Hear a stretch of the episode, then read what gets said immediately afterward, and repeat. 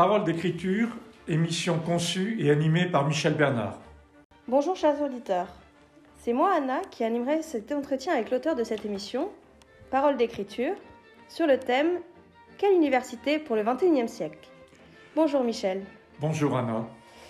Alors, comme nous venons euh, de, de, le dire, vous avez publié un ouvrage, donc Quelle université pour demain, dans la nouvelle collection Aurora aux éditions Armatan. Et donc ce sera aussi le thème de cette émission. Et je souhaiterais donc commencer avec une première question. Euh, nous avons l'habitude de vous écouter sur Agora Côte d'Azur euh, depuis presque 11 ans. Euh, Est-ce que vous pouvez nous expliquer un petit peu ce qui se passe avec cette radio? Oui, depuis le départ de Wiki, qui était la journaliste d'Agora, qui a participé à l'origine d'Agora et qui a fait un travail extraordinaire et qui a contribué à donner à Agora cette devise pratiquement proximité et internationale. Depuis son départ, beaucoup de choses ont changé. On ne sait pas où on va. La majorité des bénévoles qui animent des émissions a été écartée dans des conditions que l'on peut dire pour le moins indignes. Il en reste quelques-uns, mais très peu. Agora, bien sûr, va prendre une autre orientation totalement différente de celle qu'elle a eue jusqu'à ce jour. C'est pourquoi Parole d'écriture n'a plus sa place sur Agora. Nous allons voir dans quelques mois où elle peut être réalisée. Je vous dirai à la fin de l'émission, en dehors du site, là où on peut la retrouver en permanence. Que va devenir Agora? Les rumeurs les plus incroyables circulent.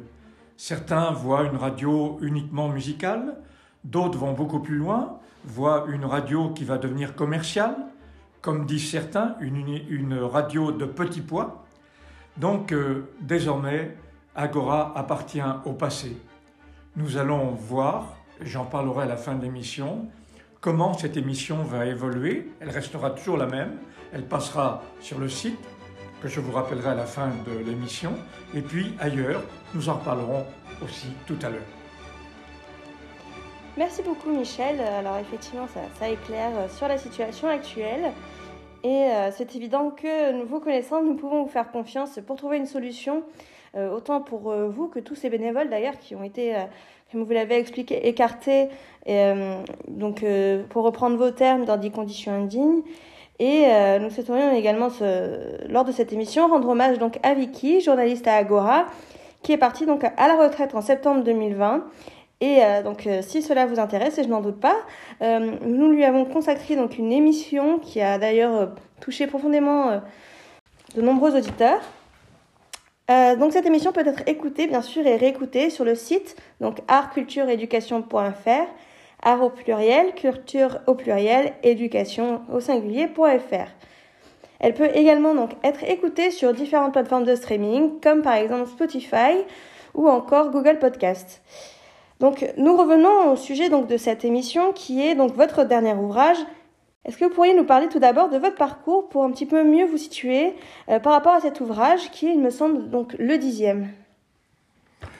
Oui, volontiers, d'autant plus que je crois que le parcours d'une personne explique beaucoup ce sur quoi il écrit, il travaille, il façonne sa vie. Mon parcours est très singulier et peu commun. Je commence par un CAP et un BP en santé, puisque mes parents ne voulaient pas, à l'époque, que je continue mes études secondaires. J'ai fait ensuite une reprise des études par correspondance et euh, j'ai réussi un certain nombre de diplômes universitaires dans des domaines très variés. Je ne suis donc pas le représentant d'une discipline, mais j'ai touché à plusieurs disciplines, quatre en particulier. En termes professionnels, j'ai d'abord euh, mis en place un département IUT, puis euh, j'allais dire qu'à l'université, j'ai circulé du premier cycle au troisième cycle, finissant dans le domaine des doctorats. Alors, vous imaginez que ce parcours international, car je suis aussi intervenu dans la coopération en Afrique, au Québec, au Mexique, euh, conduit, me conduit à un vécu personnel et professionnel qui me rend très sensible à l'université. Et je pense que ce parcours caractérise ce livre. Voilà ma réponse pour votre question. Merci beaucoup. Euh, donc, bon, évidemment, euh, vous parlez énormément de l'université dans ce livre. Et donc, l'université a évolué effectivement de façon très très variée selon les pays. Par exemple, pour la France, comment caractérisez-vous la situation? Alors, vous avez tout à fait raison. Euh, l'université qui surgit au Moyen Âge, avec des universités de base comme Bologne, Paris, l'Angleterre, etc., connaît avec le temps des évolutions très variées selon les pays. Il est évident qu'entre le modèle allemand, le modèle anglais, le modèle des États-Unis et le modèle de la France, il y a beaucoup de différences et il ne faut jamais l'oublier. Le mot université, j'insiste, recouvre des situations nationales très différentes. Pour ce qui est de la France, d'abord l'université a beaucoup évolué. Euh, rappelons qu'au départ, les cours étaient en latin, réservés aux hommes. Ce n'est qu'avec le temps que les femmes ont été admises, après l'Italie d'ailleurs en France. Puis il y a eu une extension de l'université dans des villes importantes à l'époque, puis actuellement dans des villes nombreuses. Et si l'on rajoute les antennes des universités, cela fait sans doute entre 120 et 150 lieux où il y a l'université ou des antennes universitaires. Ce qui caractérise la France, à mon avis, c'est deux choses. La première, c'est que des instances de recherche comme le CNRS et d'autres sont hors de l'université. Donc, l'université n'a pas le monopole de la recherche, c'est évident. Mais deuxième chose, l'université n'a pas le monopole des enseignements supérieurs, puisque avec le temps, beaucoup d'enseignements supérieurs ont été créés hors de l'université. Et il faut rappeler que au XXe siècle, par exemple, les IAE, Instituts d'administration des entreprises, ou les IUT, Instituts universitaires de technologie, ont été créés quasiment à la marge de l'université. Qu'est-ce que cela veut dire? Cela veut dire que, sans doute avec le temps, il y avait des formations qui n'étaient pas concevables dans l'université. Donc, on a créé des instances hors de l'université ou à la marge de l'université. On a donc une situation très hétérogène, très variée, tant sur le rapport de la recherche que sur le rapport des enseignements supérieurs. D'ailleurs, faut-il dire euh, que actuellement, le ministère s'appelle ministère de l'enseignement supérieur, de la recherche et l'innovation. Alors on peut se poser la question, mais où sont les universités? Peut-être sont-elles, et peut-être que le titre veut dire cela, c'est désormais une des variantes de l'enseignement supérieur.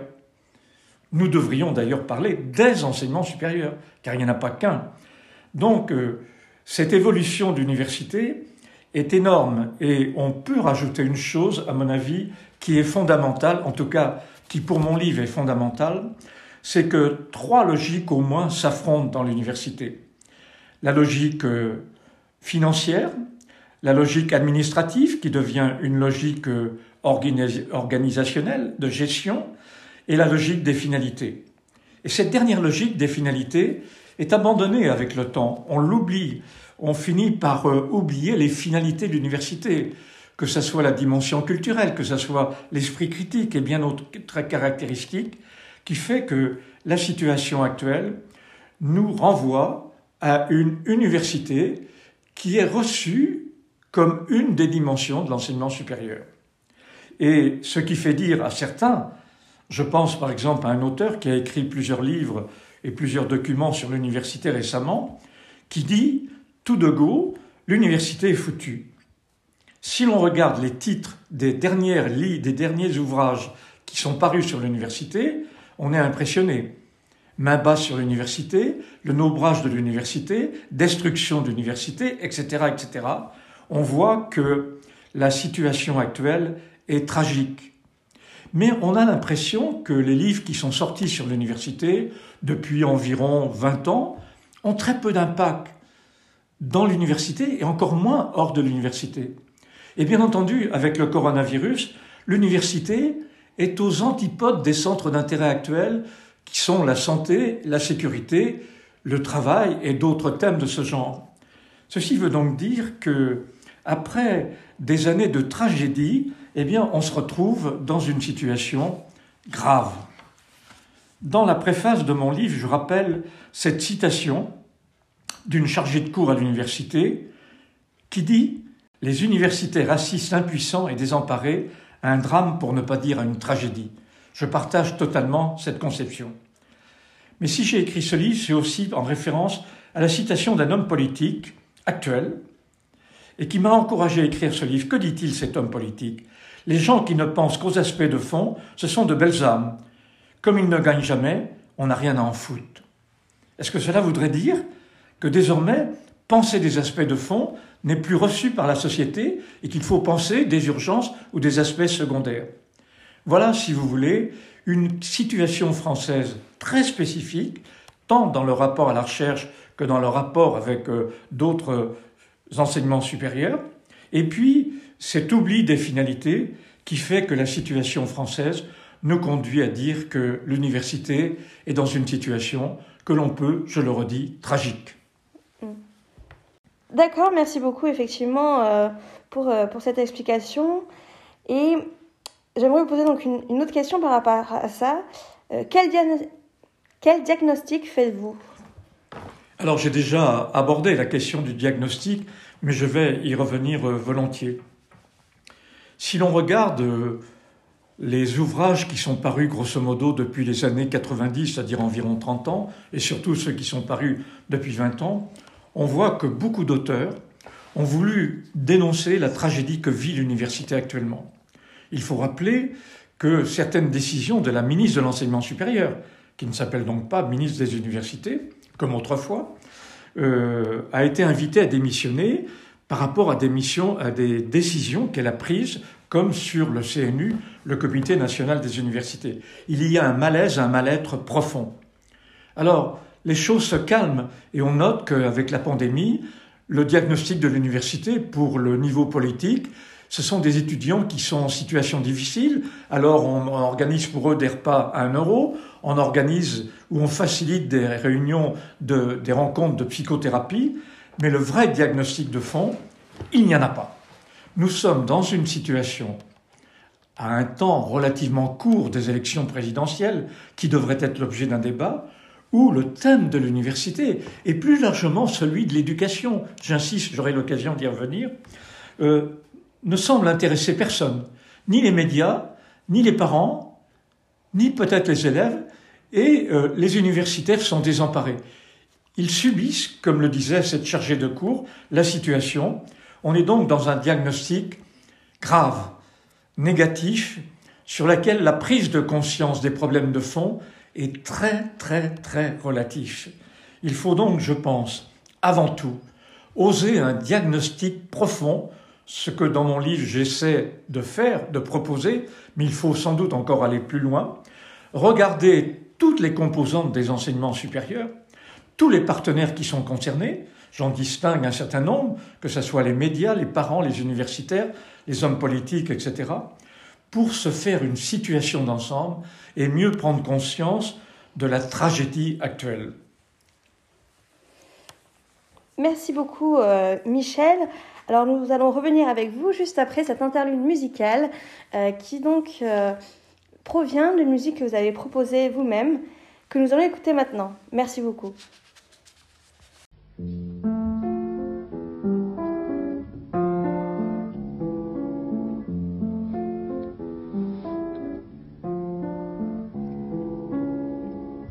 J'ai eu tort, je suis revenu dans cette ville au loin perdue où j'avais passé mon enfance. J'ai eu tort, j'ai voulu revoir le coteau glisser le soir, bleu et gris ombre de silence. J'ai retrouvé comme avant, longtemps après, le coteau l'arbre se dressant, comme au passé. J'ai marché les tempes brûlantes, croyant étouffer sous mes pas les voix du passé qui nous hantent et reviennent sonner le glas. Et je me suis couché sous et c'était les mêmes odeurs. J'ai laissé couler mes pleurs,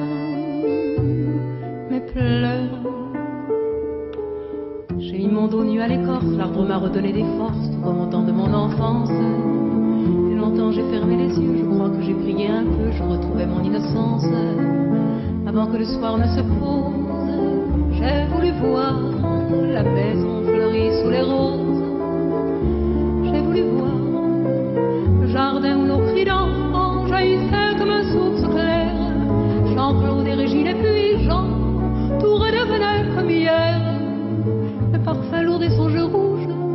dahlias fauves dans l'allée, le puits tout, j'ai tout retrouvé. Hélas, la guerre nous avait jetés là, d'autres furent moins heureux, je crois, autant jolis de leur enfance. La guerre nous avait jetés là, nous vivions comme hors la loi, et jamais cela quand j'y pense. Oh mes printemps, oh mes soleils, oh mes folles années perdues, oh mes quinze ans, mes mères réveils, que j'ai mal revenu.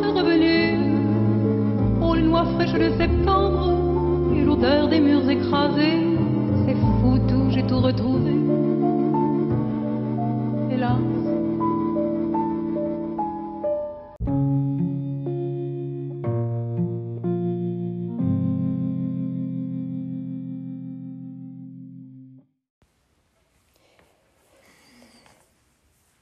Donc nous revenons avec vous Michel pour cette deuxième partie de l'émission et je vais commencer avec cette question. Dans votre, dans votre livre, vous nous invitez à discerner de quoi nous parlons. Pour vous, il me semble, au fur et à mesure des différentes émissions et de nos échanges euh, réguliers, il me semble que c'est un point relativement essentiel pour vous. Est-ce que j'ai raison? Oh, tout à fait, vous avez pleinement raison. Toujours préciser de quoi s'agit-il. Dois-je rappeler cette euh, citation de Confucius? Qui ne connaît pas le langage ne peut connaître les hommes. Dois-je rappeler 1984 de Orwell et ce qu'il met en valeur sur les manipulations du langage? La plupart du temps, nous sommes confus, nous ne clarifions pas de quoi nous parlons, donc nous ne pouvons pas nous entendre. Dans ce livre Quelle université pour le XXIe siècle, je consacre un chapitre à des confusions de langage et à des clarifications. La première, qui me semble très grave et sur laquelle très peu d'auteurs mettent l'accent, il y a quelques auteurs comme Luc Ferry qui a rappelé comme moi cette confusion, mais très rares sont les auteurs. C'est la confusion éducation et enseignement. L'enseignement n'est pas l'éducation et l'éducation n'est pas l'enseignement. Je pense avec Luc Ferry que lorsque dans les années 1930 et quelques, le ministère de l'instruction publique est devenu ministère de l'éducation puis ministère de l'éducation nationale, ceci a été une erreur historique grave, car on considère que le ministère de l'éducation a la charge de l'éducation. Non, l'enseignement se fait toujours avec une conception éducative, bien sûr, mais très variée. Mais l'éducation, elle est d'abord au centre des familles, elle est au centre de relations variées, elle est bien sûr avec la coloration éducative que prend le ministère de l'Éducation et euh, d'autre part le ministère des Universités, mais la confusion éducation, enseignement, et je rajouterai formation, est grave et elle pose des problèmes énormes. Il y a aussi cette question de la recherche. La recherche est un mot de passe et souvent une impasse. Il y a la recherche fondamentale, il y a la recherche appliquée, il y a la recherche plus au niveau du quotidien, et puis il y a l'esprit de recherche. Et quand je vois ô combien d'étudiants sortant de l'université, et plus précisément des masters, dégoûtés de la recherche, je dis bien dégoûtés de la recherche, alors que le désir de recherche devrait les habiter, je me dis que l'image qu'ils gardent de la recherche va les marquer à jamais. Ils vont se dire, comme autrefois je lisais comme enfant, maintenant que l'école est finie, les cahiers au feu, n'en parlons plus. Ils se disent, maintenant que la mémoire est finie, tout cela, n'en parlons plus. L'esprit de recherche les a abandonnés. Alors que l'université devrait être une source pour toute la vie de l'esprit de recherche. Il y a d'autres confusions que je mets en valeur. Ce sont les humanités et l'utilitarisme. Au Québec, mais aussi dans d'autres pays, on a montré le glissement actuel qu'il y avait sur les formations utilitaristes au détriment des formations centrées sur les humanités. Les humanités quittent lentement, gravement, profondément l'université et une sorte d'utilitarisme s'étend. Mais non pas pour faire du professionnel, parce que là aussi il y a une confusion. Je pense qu'il faut distinguer trois mots. Le mot professionnalisant, alors, certes, j'admets volontiers que, surtout dans les sciences humaines et sociales, les déformations sont professionnalisantes, c'est-à-dire apportent des contributions pour le monde professionnel, elles sont professionnalisantes sans plus. Le professionnel commence au mieux avec ses stages, pas tous les stages. Il y aurait tellement à dire sur les stages, mais par rapport à la pratique professionnelle. Et puis, avec le temps, le professionnel devient un pro, c'est-à-dire on le reconnaît comme un professionnel pétri, marqué par sa profession. Il y a aussi une confusion sur le mot évaluation, par exemple, que l'on confond trop souvent avec contrôle. Et donc, euh, il y a dans ce domaine quelque chose de très grave. Il y a, j'allais dire, une sorte de folie de l'évaluation actuelle. Je propose d'ailleurs de revenir au mot estime, qui est plus simple, plus clair, et on ne peut estimer que si l'on s'estime. Donc, dans ce cas-là, il y a une toute autre perspective. Puis une dernière clarification que je fais dans cet ouvrage, c'est la confusion entre information, savoir et connaissance. Sous une autre forme, je dirais que si l'université n'est pas un lieu où l'on travaille sur le langage, où l'on discerne de quoi on parle, comme par exemple entre l'homme technique et l'homme imaginant, ce que fait remarquablement Henri Laborie, nous confondons tout et nous ne pouvons rien comprendre. Vous avez raison, à chaque fois, il est essentiel de dire de quoi parlons-nous, et je pense que là-dessus, l'université ne fait pas assez son travail en ce domaine comme dans d'autres. Il y a une gravité énorme. Et ensuite, y compris dans la profession, eh bien, euh, l'étudiant d'hier va pas faire attention aux mots. Et souvent, le professionnel use des mots très vite. Je pense par exemple au mot développement créé par rapport au mot croissance par euh, François Perrault au terme de la Seconde Guerre mondiale. Et maintenant, après, il a été tellement abîmé qu'on a parlé de développement durable. Il fallait durable, il fallait un mot complémentaire pour le discerner. Et si vous regardez les différences entre croissance et développement que faisait Pérou et maintenant, il y a des différences énormes. Le langage est quelque chose d'essentiel. Il ne faudrait pas que la progression des langues étrangères, qui est en soi une excellente chose, se fasse au détriment du français. Merci beaucoup euh, pour toutes ces clarifications. Et puisque vous parliez donc des confusions et de l'importance du langage, euh, j'ai pu noter que dans votre ouvrage, euh, vous faisiez justement la différence entre université au XXIe siècle et université pour le XXIe siècle. Est-ce que vous pourriez nous, expliquer un petit peu pourquoi ces différenciations? Oui, bien entendu, l'université ne va pas disparaître pour demain. Je vous répondrai de deux façons cette première façon, l'université ne disparaîtra pas demain et elle existera au XXIe siècle. C'est évident, elle, existera comme un enseignement supérieur, pauvre, appauvri, qui n'a plus les conditions d'être l'université dont on peut rêver, dont on peut envisager. Et donc, euh, sur ce plan-là, l'université au XXIe siècle existera. Elle délivrera toujours des diplômes, mais elle ne peut être l'université pour le XXIe siècle. Je dirais que cette université survit grâce à des rustines. Ce sont des réformettes. On ne va pas assez loin. On, surfe sur les réformes. On n'engage pas de réformes possibles. Est-ce que des réformes sont encore possibles? Certains pensent que non. Ce n'est plus des réformes profondes. C'est une métamorphose qu'il faudrait. Mais dans ce cas-là, il faudrait mettre sur la table tous les enseignements supérieurs. J'ose dire dans ce livre que l'université ne peut plus se métamorphoser sans une métamorphose des enseignements supérieurs.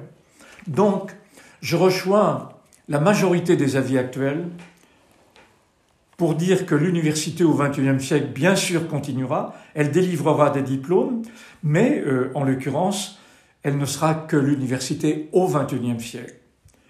Quant à l'université pour le XXIe siècle, ceci implique tout autre chose.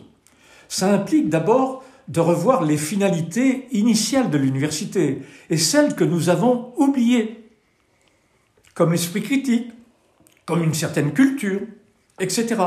Et puis, il faut regarder les finalités nouvelles qui, avec le temps, sont apparues et s'imposent comme quelque chose d'essentiel. J'insiste beaucoup et je développe beaucoup ces finalités pour le XXIe siècle, que l'université au XXIe siècle ne prend pas en considération. Alors, je vais en prendre une, par exemple. Hein. Toute université, bien entendu, repose sur une ou des conceptions éducatives. Trop souvent, la conception éducative de l'université est une conception verticale, autoritaire ou de pouvoir. Dans ce cas-là, nous sommes loin du nouvel esprit éducatif qui concerne toute la vie et qui concerne toute l'être et qui concerne toutes les personnes. D'autre part, euh, j'allais dire, euh, cette attribution d'un diplôme, quel qu'il soit, la licence, un DUT, un master, un doctorat, enfin, soyons sérieux, est-ce que cela peut être suffisant tout au long de la vie? C'est assez surprenant. On envisage actuellement un permis de conduire qui se repasserait régulièrement pour le mettre à jour. On a développé cette idée qui maintenant est au cœur des entreprises de la formation professionnelle, bien sûr, tout au long de la vie. Et on part de cette idée que aucune formation n'est suffisante pour une vie professionnelle. Je pense que des stagiaires qui rentrent en entreprise rapidement sont surpris de découvrir qu'un an ou quelque temps après, on les invite, pour ne pas dire on les force, à un complément de formation. Parce que la formation initiale n'est pas suffisante. Donc il faut la remettre à jour en permanence. Alors la question est posée. Si la formation professionnelle tout au long de la vie s'impose, ce que je crois, pourquoi l'éducation tout au long de la vie pour un être qui n'est pas que professionnel, elle est personnelle, elle est sociale, elle est culturelle, ne se fait pas tout au long de la vie. Il y a ça une sorte de rupture impressionnante. Il suffit de regarder le rapport de l'université et des adultes, c'est plutôt triste, c'est une présence secondaire ou pour des formations payantes, mais à la marge. Donc l'université pour le XXIe siècle, que j'appelle à la fin du livre Univers, trait d'union, cité, cette alliance de l'univers, y compris du cosmos, et de la cité, c'est-à-dire de la proximité où nous vivons et du lieu plus vaste dans lequel nous vivons, y compris euh, l'histoire du monde, l'étude du cosmos, des astres, des étoiles et du monde, tout cela est essentiel. Donc l'université pour le XXIe siècle est totalement différente et je pense que si l'université au XXIe siècle peut y contribuer, elle ne peut plus actuellement, pour l'instant et peut-être définitivement, être l'université pour le XXIe siècle. D'accord, merci beaucoup. Euh, justement, dans votre réponse, vous abordez euh, la question des diplômes. Est-ce que vous pourriez peut-être approfondir ce point? Oui, euh, il y a dans ce domaine, j'allais dire, un passage de Valérie que je me permets de vous redonner, car Paul Valéry a écrit à propos du diplôme quelque chose que je trouve remarquable. Et il l'a écrit il y a bien des années. Euh, il l'a écrit, nous devons nous souvenir de ce passage. Je le reprends dans mon livre. Vous créez un diplôme, écrit-il, un contrôle bien défini, vous voyez aussitôt s'organiser en regard tout un dispositif non moins précis que votre programme qui a pour but unique de conquérir ce diplôme par tous les moyens. Le but de l'enseignement n'étant plus la formation de l'esprit, mais l'acquisition du diplôme, et il conclut, il en résulte que plus rien dans cette culture altérée ne peut aider ni convenir à la vie d'un esprit qui se développe. Sous une autre forme, que nous dit Valérie, le diplôme finit par être dangereux et s'oppose à une éducation, à une formation universitaire tout au long de la vie. À titre personnel, je dis souvent à des jeunes, le diplôme est encore une condition nécessaire, mais de plus en plus insuffisante. Autrement dit, soyons sérieux. Le diplôme, j'allais dire, euh, est un repère, une indication, et il l'est aussi pour les entreprises. J'aborde un livre qui nous vient des États-Unis et qui pose cette question indirectement du diplôme, et dont l'auteur va très loin puisqu'il dit la formation universitaire, c'est-à-dire culturelle, dure trop longtemps, revenons à une, formation professionnelle beaucoup plus réduite et qui demanderait beaucoup moins de temps. Je pense que cette approche n'est pas sérieuse, et j'en fais une analyse critique très développée, et qui pourrait être encore plus développée. Donc, euh, en l'occurrence, cette notion de diplôme, elle a des avantages. Elle est sans doute pour une entreprise un repère. Par exemple, j'imagine qu'une entreprise ayant devant elle un étudiant qui a une licence et une autre qui a un master fera une certaine différence. La seconde différence sera entre le master de telle université et le master de telle autre université. Et puis la troisième différence, ne l'oublions pas, c'est que le master est une indication pour l'entreprise, mais que de plus en plus, j'insiste de plus en plus, l'entreprise regarde le parcours de l'élève. Et un élève qui, avec un master, a voyagé dans le monde, est trilingue ou a plusieurs langues, est, euh, artiste, a développé des dimensions artistiques différentes, etc., a fait des colonies de vacances, que sais-je encore, bah, la différence va se faire. Et les compétences que peut indiquer le diplôme, et encore une fois, je suis très très nuancé sur ce plan, va être complétée par l'entreprise par des qualités d'être, car ce qui prime en parcours, ce sont des qualités d'être. Alors, dans l'université pour le XXIe siècle, il n'y a plus de diplôme. Il y a seulement des attestations de parcours, un rythme tous les trois ans. Mais le diplôme n'existe plus. C'est une sorte de mise à jour tous les trois ans. Et si on ne fait pas cette mise à jour, normalement, régulièrement, eh bien, on s'étiole. Comment imaginer que un universitaire, par exemple, puisse enseigner euh, toute sa vie au nom de son doctorat, au nom de son habilitation à diriger des recherches et au nom de recherches qu'il fait sur un sujet qu'il n'enseigne pas? Je veux dire que là, il y a des problèmes profonds qui nous montrent la relativité du diplôme et je renvoie encore une fois à cette conception de Paul Valéry que je trouve remarquable et que je développe aussi dans le livre. Merci beaucoup. Alors, vous parlez énormément donc, de cette université pour le XXIe siècle. Est-ce que vous pourriez peut-être rentrer encore dans les détails, peut-être? Esquisser, une vision que vous avez justement de cette université? Cette université pour le XXIe siècle, pour l'instant, euh, j'allais dire, euh, aura, j'imagine, euh, aucun impact. ce livre, Quelle université pour le XXIe siècle, aura sans doute très peu d'impact dans les années qui viennent. Notre société n'est pas prête. Elle considère qu'il y a d'autres priorités majeures à qu'il faut prendre en considération. Moi, je considère que, euh, en l'occurrence, il s'agit d'un chantier fondamental. L'université pour le XXIe siècle concerne toute notre vie, un rythme qui nous est propre et qui dépasse amplement la culture. Je rappelle au passage, sans prendre position personnelle, que j'ai au moins autour de moi beaucoup d'amis qui sont libraires, qui sont auteurs et qui osent dire que le ministère de la Culture devient inutile. Ce n'est pas que la culture devient inutile, elle n'a jamais été aussi importante, mais quid du ministère de la Culture? Donc, euh, j'allais dire, cette université pour le XXIe siècle, c'est une université qui concerne toute notre vie, qui concerne la totalité de la société, parce que j'avance cette idée, peu acceptée encore, mais qui fera son chemin, la personnalisation et la socialisation précèdent et accompagnent la professionnalisation.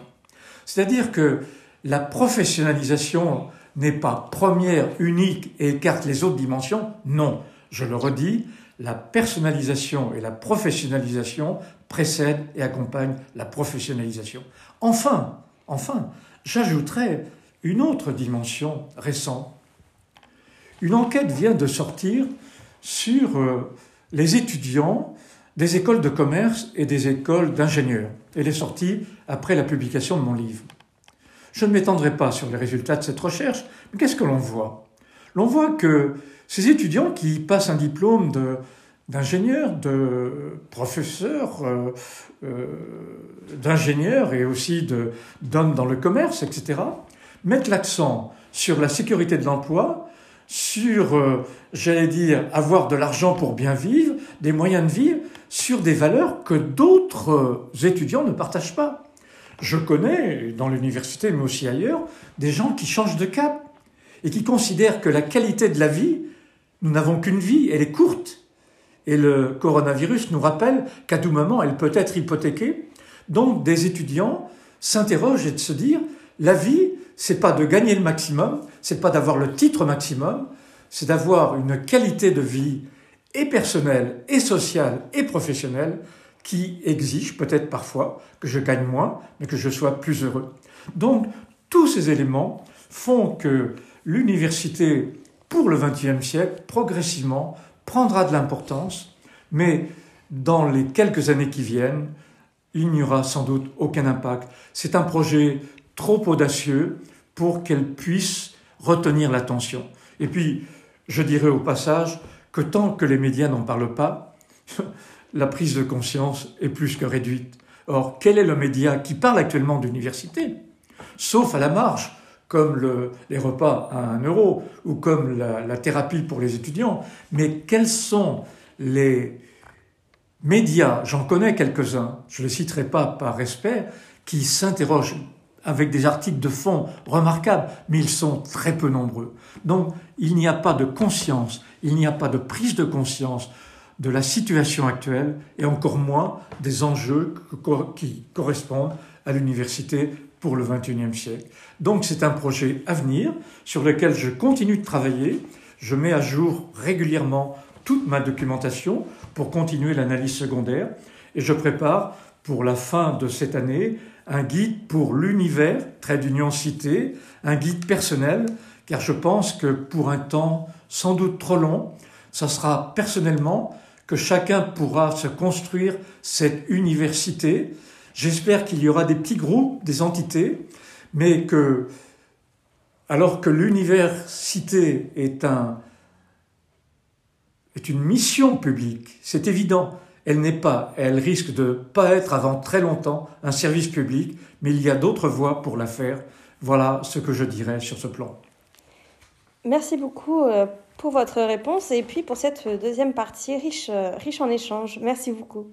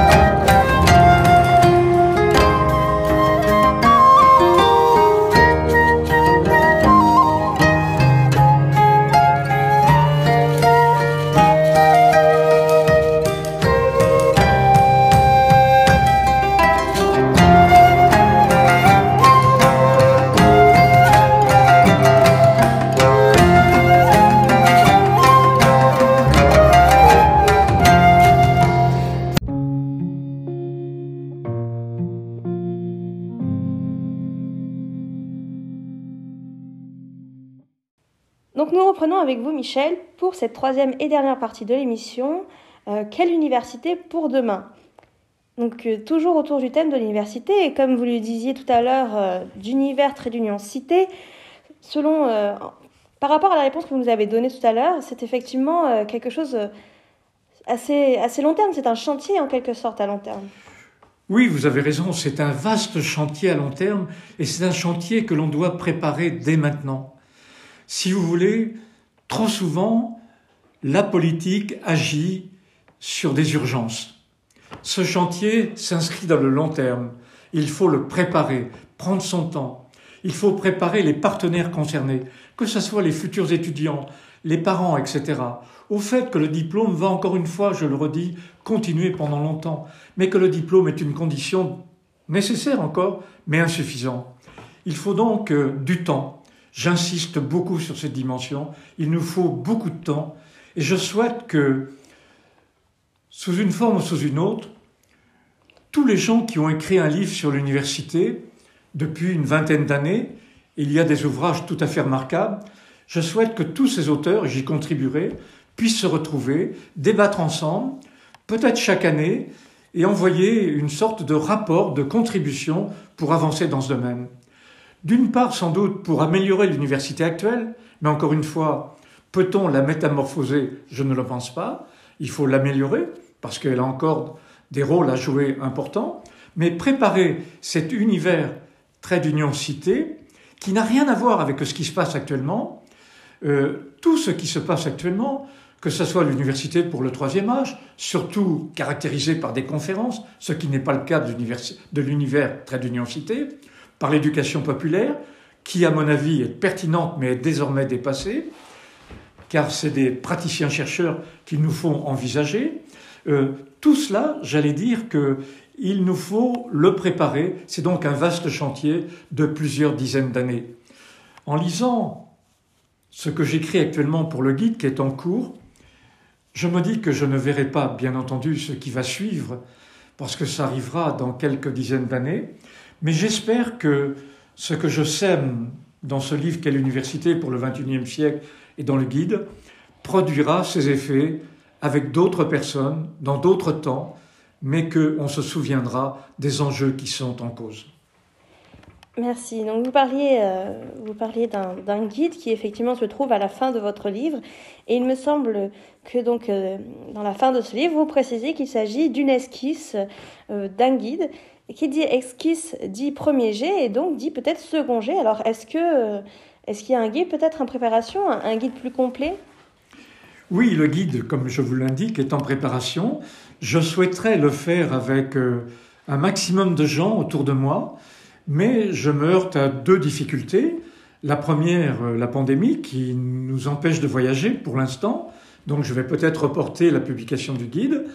Et donc j'ai des échanges avec un certain nombre de personnes, euh, soit des étudiants qui viennent de sortir de l'université, soit des gens plus âgés, de tous les âges, pour leur dire voilà mon projet de guide, comment le voyez-vous, comment le critiquez-vous, pour qu'il soit vraiment un ouvrage collégial.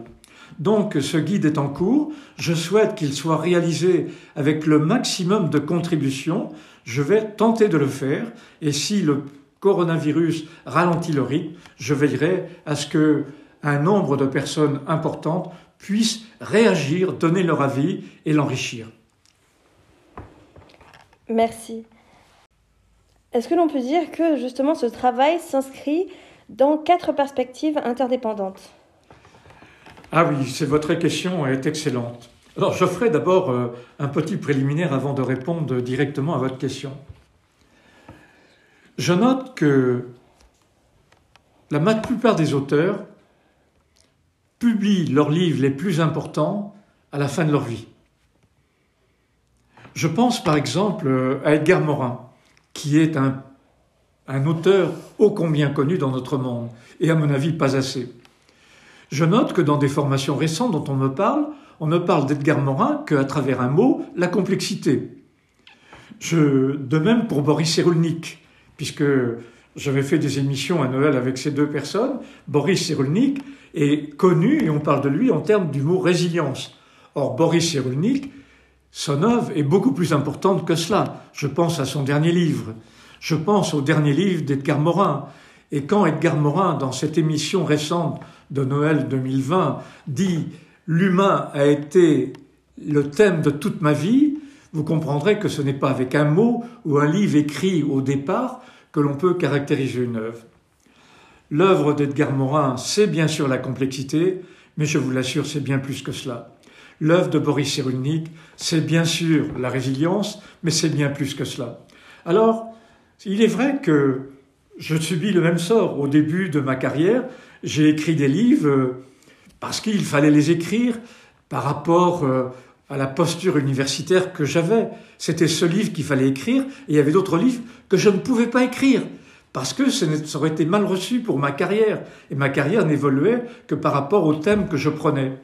Alors, je dirais que avec le temps, il y a quatre thèmes interdépendants qui m'apparaissent fondamentales et que je relis. Le nouvel esprit éducatif. Un livre est paru. Pourquoi? Parce que l'éducation est un mot relativement récent dans l'histoire des hommes, j'insiste. Mais l'éducation a progressé avec le contexte dans lequel nous vivons. Au départ, il s'agissait, j'allais dire, de nourrir l'enfant.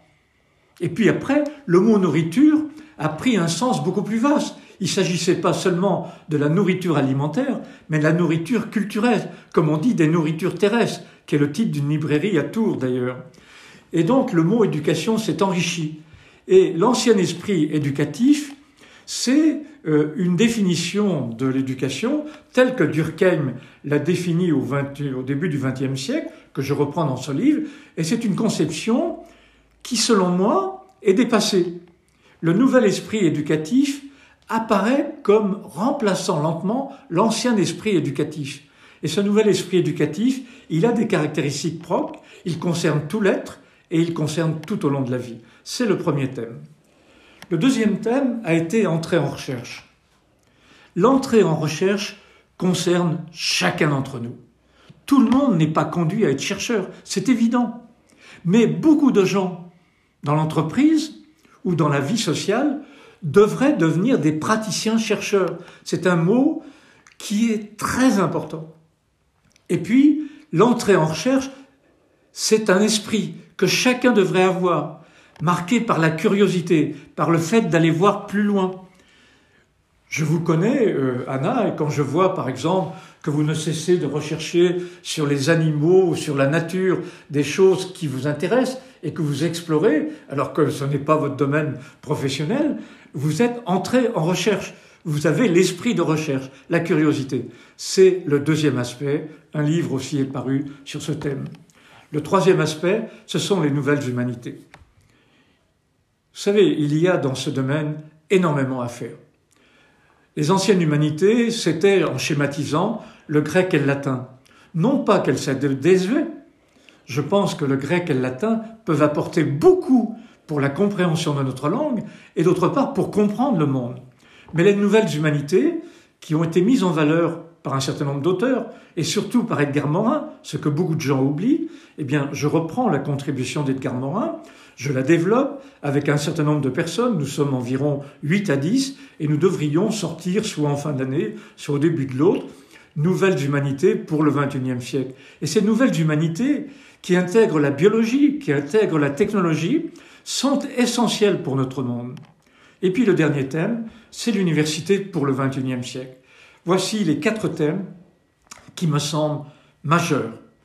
Tant que l'on n'aura pas contribué à développer le nouvel esprit éducatif, l'entrée en recherche, les nouvelles humanités et l'université pour le XXIe siècle, il nous manquera des réponses majeures pour fonder les temps qui arrivent. Merci beaucoup. Alors, vous parlez énormément de différents débats qu'il faudrait, qu'il faudrait euh, aborder. Est-ce que vous, vous, diriez que finalement, cette question de l'université est un débat réellement pour notre temps? Oui, tout à fait. Je pense que, euh, en l'occurrence, ce dont je parle, ce sont des débats pour notre temps. Mais euh, à très court terme, nous sommes enfermés, et Dieu que les médias nous y contraignent plus en plus, car on ne peut plus ouvrir un poste de radio et de télévision sans avoir la majorité de l'émission d'informations sur le coronavirus, euh, une fois que nous allons être libérés, probablement en 2022, de cette pandémie, nous ne devrons jamais oublier qu'il y en aura d'autres au XXIe siècle. Nous n'oublierons jamais que la santé est un bien qui est fragile. J'espère que nous redécouvrirons des horizons majeurs de la vie, dont ceux je viens de parler. Je veux dire que il faut oser penser au-delà le coronavirus. Et j'ose dire ceci, c'est que le coronavirus a deux apports majeurs. Il nous révèle notre fragilité il nous réintroduit dans un temps de réflexion que nous avions oublié. Nous pensions que nous étions tellement en sécurité, que nous avions tellement la sérénité de la non-guerre, etc., que tout ceci devenait banal, quotidien et assuré. Bien non, tout est fragile. Donc il faut sortir de cette expérience, s'ouvrir aux enjeux du temps qui viennent, du temps qui s'annonce, et oser prendre à bras le corps ces thèmes majeurs qu'il ne faut surtout pas oublier. Merci. Alors, j'aimerais revenir sur quelque chose, Michel, c'est que lors de, de, nombreux euh, débats antérieurs euh, entre vous et moi, vous répétez souvent euh, des phrases comme ⁇ Je n'ai jamais autant été étudiant qu'aujourd'hui ou encore que vous êtes un éternel étudiant. Est-ce que vous pourriez, s'il vous plaît, éventuellement approfondir justement euh, ce sujet? Oui, tout à fait. En effet, ceci peut paraître très drôle, mais je confirme, je n'ai jamais été autant étudiant. Alors pourquoi? D'abord parce que j'ai du temps, j'ai le temps nécessaire. Et au passage, permettez-moi de vous dire que lorsqu'un étudiant doit travailler en priorité pour être étudiant, parfois passer ses nuits pour gagner ce qui lui est nécessaire pour être étudiant, comment peut-il encore avoir le temps de lire, de réfléchir? Il a le temps de lire des résumés, des condensés et de faire face autant qu'il le peut euh, à des problèmes, euh, j'allais dire, euh, de diplôme, encore une fois, mais qui n'ont rien à voir avec la formation. Alors je n'ai jamais été autant étudiant parce que désormais j'ai le temps. La deuxième chose, c'est que j'ai la motivation, j'ai le désir, j'ai la curiosité d'être étudiant. Et de ce côté-là, je vais mentionner un petit livre qui m'accompagne depuis la reprise de mes études. C'est-à-dire quand j'ai repris mes études par correspondance, très vite j'ai découvert un livre de Jean Guiton qui s'appelle Le travail intellectuel. Et ce petit livre, eh bien, il m'accompagne euh, en permanence. Et il est la base encore euh, à ce moment-là du fait que je suis étudiant. Et dans ce livre, je vais vous donner deux ou trois extraits qui caractérisent bien l'état d'esprit de l'étudiant. Jean Guiton dit Il n'y a pas d'éducateurs, écoutez bien, mais seulement des gens qui montrent aux autres comment ils s'y prennent pour s'éduquer eux-mêmes. L'éducateur parfait est celui qui voit dans tout imbécile qui se connaît un intelligent qui se méconnaît, comme dans toute intelligence satisfait un imbécile qui s'ignore. Je trouve ça extraordinaire. Il continue. Apprendre à cultiver l'esprit comme on ensemence et laboure la terre. Je dirais que dans une certaine mesure, tant qu'on cultive l'esprit et qu'on ensemence pour labourer la terre, probablement on ne verra pas la récolte, mais le fait d'ensemencer vous maintient en bonne santé.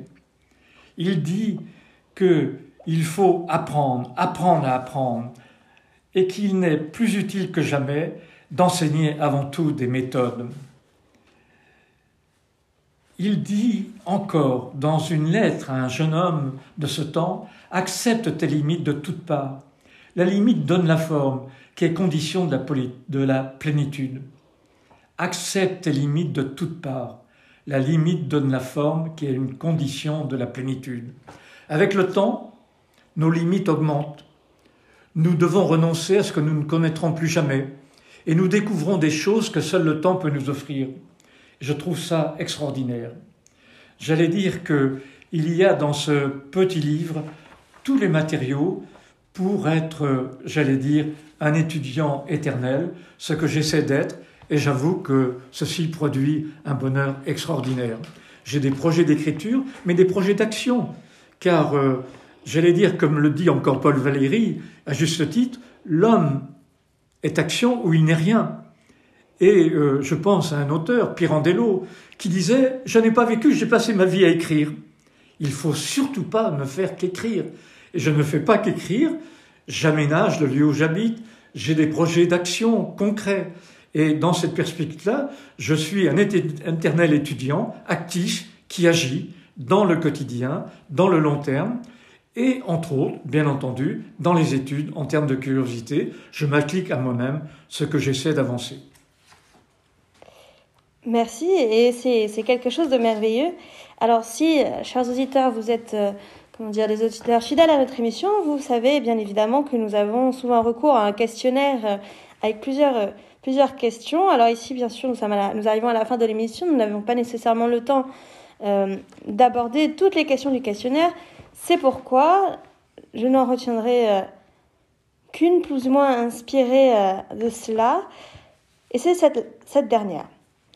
Si vous aviez cinq mots à prendre pour caractériser votre existence, lesquels nous proposeriez-vous?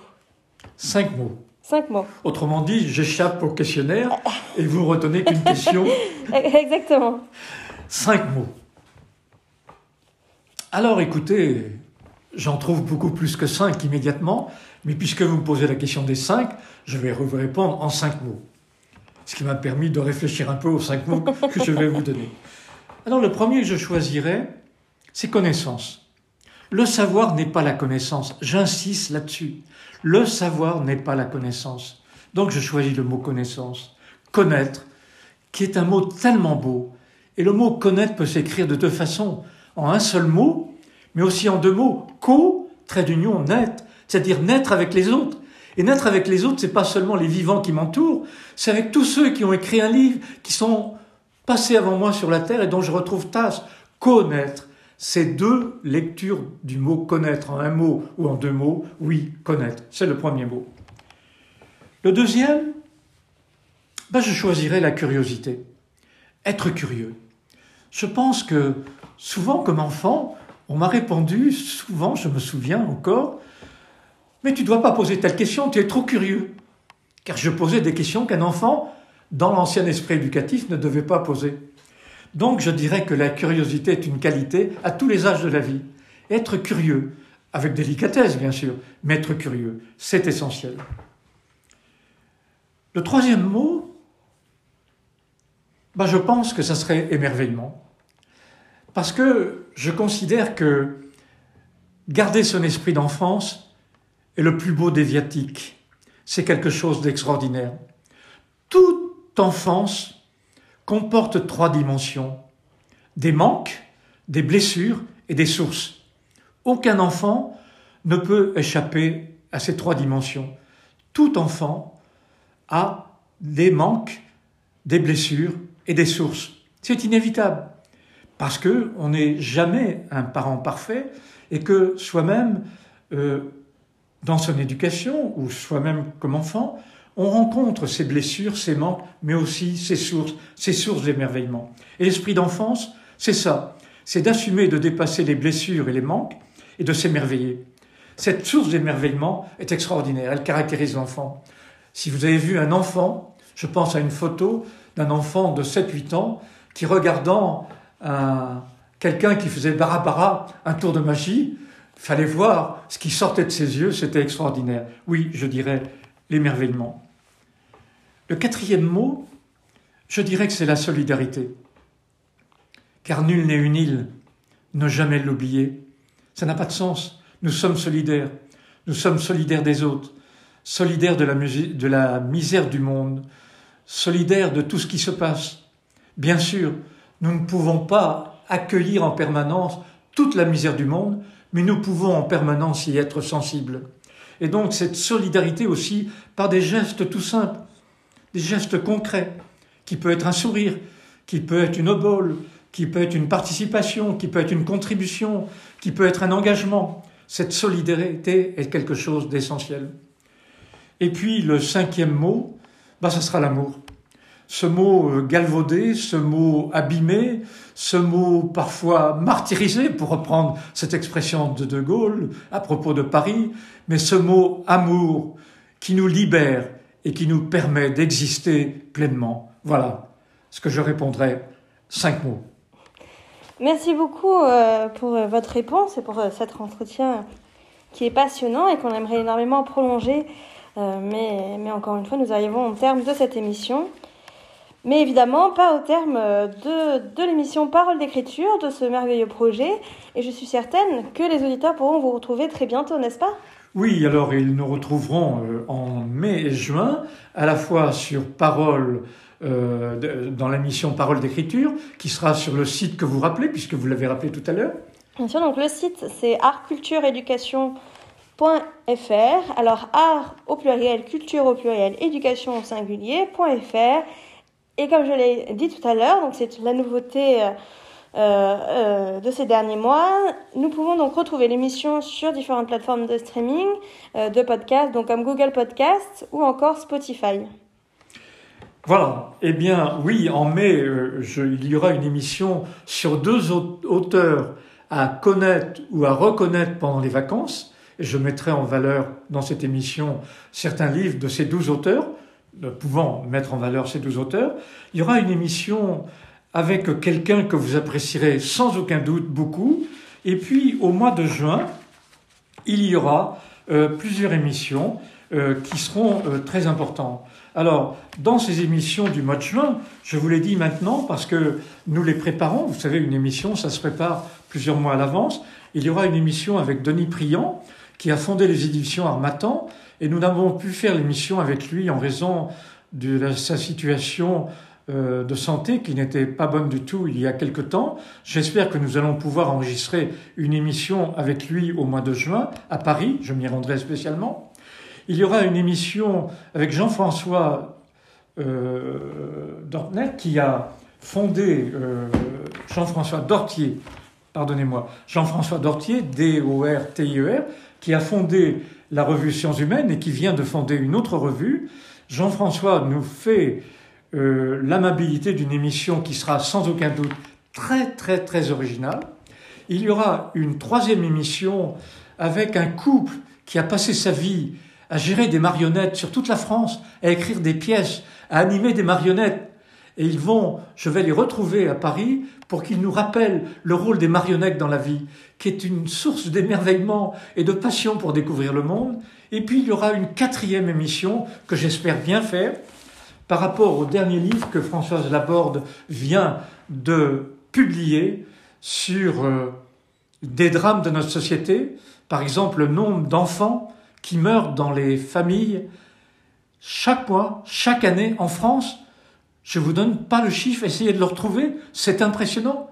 Le nombre de harcèlement sexuel, bref, Françoise Laborde avec courage aborde dans ce livre d'une façon courageuse, sans langue de bois, ce livre qui vient à l'instant de paraître, et j'entre en contact avec elle pour une émission. Ça sera notre dernière émission de l'année pour dire à tous les auditeurs, Voyez ce monde, il est passionnant, il est aussi tragique, il faut le préparer au-delà de la pandémie.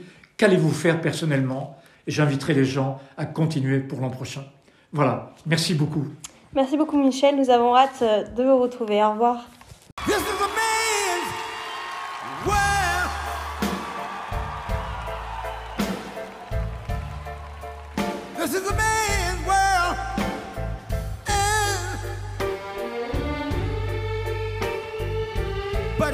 Nothing, nothing, nothing without a woman or a girl.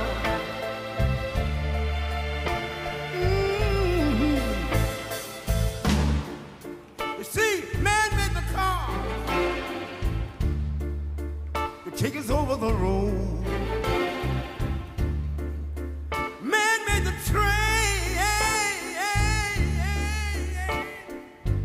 Carry the heavy load. Made the lecture lights and take us out of the dark.